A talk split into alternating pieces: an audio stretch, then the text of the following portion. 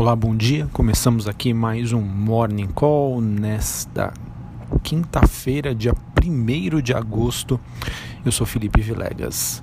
Bom, olhando para o desempenho aqui das principais bolsas internacionais, temos um mercado que reage à decisão do Fed que baixou os juros em 0,25 e aqui no Brasil, os ativos devem reagir à redução da Selic né, para o seu no, novo recorde de baixa de 6,5% para 6%. Bom, em resumo, as expectativas dos analistas é, é que o dólar e a curva de juros é, uma reação ao Copom, né, que fez um corte agressivo da Selic para 6%. Porém, o BC não se comprometeu com a próxima decisão, mas sinalizou possíveis novas reduções de 0,5% se a reforma da Previdência for concluída. O Copom disse que o cenário externo é benigno e a inflação está em nível confortável, com projeções abaixo da meta até 2020, mesmo que o juro caia até 5,5% até o final do ano. Então o recado é, é o seguinte: o BC baixou os juros, né? Diz que isso foi dado um reajuste né, é, em relação à sua política monetária, é, realmente deixou as portas abertas para uma nova redução, já que por enquanto as expectativas de inflação estão bem ancoradas, mas ele não disse né, quando isso pode acontecer. Então, ao mesmo tempo que o Banco Central sinaliza que há espaço para uma queda até 5,5% até o final do ano, ele complica um pouquinho mais a vida do mercado, dizendo que isso não necessariamente aconteceria na próxima reunião.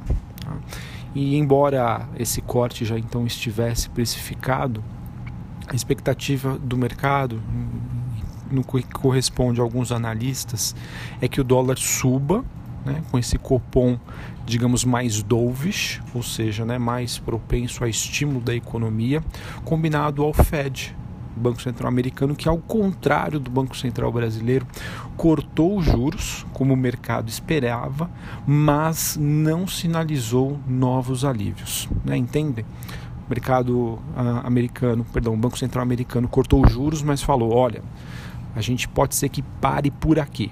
E o Banco Central brasileiro não, cortou os juros e ainda sinalizou que há espaço para novas baixas. Então, podemos concluir que investir em renda fixa nos Estados Unidos, entre aspas, né, podemos dizer, dado ah, as, as devidas comparações, poderia ficar mais atrativo do que investir em renda fixa brasileira, tá? Não, não é tão simples assim, mas de uma maneira bastante didática.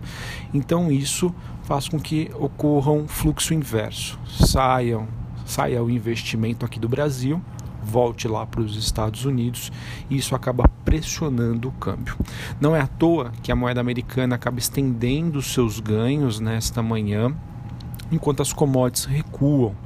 Eh, lideradas pelo minério de ferro, que cai também aí com a retomada da licença da Samarco, que pode voltar à operação. Além disso, a, o setor de siderurgia soa aí um alarme em relação ao crescimento econômico global. O grupo Rio Tinto vê perspectivas de uma desaceleração uh, controlada na China e a ArcelorMittal corta aí as suas perspectivas para a demanda de aço. Então, minério de ferro, acredito eu, segue por enquanto bastante pressionado e isso acaba gerando uma pressão negativa na Vale. Vamos ficar atentos, daqui a pouco eu comento um pouquinho mais sobre o resultado dela. Bom, ah, sobre ainda falando sobre as bolsas, nós temos o S&P Futuro ensaiando aí um movimento de recuperação após fechar em baixa ontem. E o mercado externo ainda pode ser influenciado pela decisão do Banco Central Europeu no Reino Unido, perdão, pela, pelo Banco Central no Reino Unido e ainda dados que serão divulgados uh, nos Estados Unidos a partir das nove e meia da manhã, com pedidos de seguros de desemprego, PMI 1045, ISM às 11 horas e gastos com construção. Esse movimento acontece antes do payroll, dados de criação de vagas de emprego nos Estados Unidos, que será divulgado amanhã, sexta-feira. Bom, aqui na B3, né, as ações devem reagir ao resultado da Vale que veio abaixo do previsto, hein? É, a Vale que divulgou aí um prejuízo inesperado ante uma expectativa de lucro. Uh, porém, conversando aqui com, com, com, alguns analistas, com alguns colegas, eles disseram que o resultado operacional foi forte. Ah, enfim, é, será uma incógnita para mim tentar decifrar como vai ser a abertura de Vale neste momento, dado que o resultado foi um prejuízo líquido, né, ante uma, uma expectativa de lucro. É, ainda a gente observa que Vale tem sofrido com Brumadinho mas né, alguns analistas dizendo aí que o resultado operacional foi forte e mencionando que mesmo que o mercado aí abra com um gap de baixa, eles identificam como uma oportunidade de compra. Isso porque a Vale já estaria descontada e alguns players já estariam precificando esse resultado ruim. Não é à toa que a gente observou a Vale bastante é, com viés de baixa, podemos dizer assim, nos últimos dias. Vamos acompanhar. Após o fechamento do mercado, a gente ainda tem a Prev, a Petrobras, Localiza Ering divulgando aí os seus números.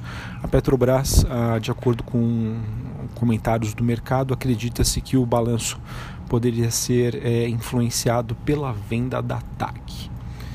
É, bom, sobre ainda falando sobre os resultados, a gente teve a BR Distribuidora que mostrou um crescimento de quase 15% nos seus lucros para 302 milhões de reais no segundo trimestre. Uh, a gente teve a Duratex, que apesar de divulgar um resultado que superou a média das estimativas, eles acreditam que o segundo semestre tende a ser melhor. Então vamos também aguardar. Uh, e a gente tem, além disso, a Magazine Luiza ontem que indicou desdobramento de 1 para 8.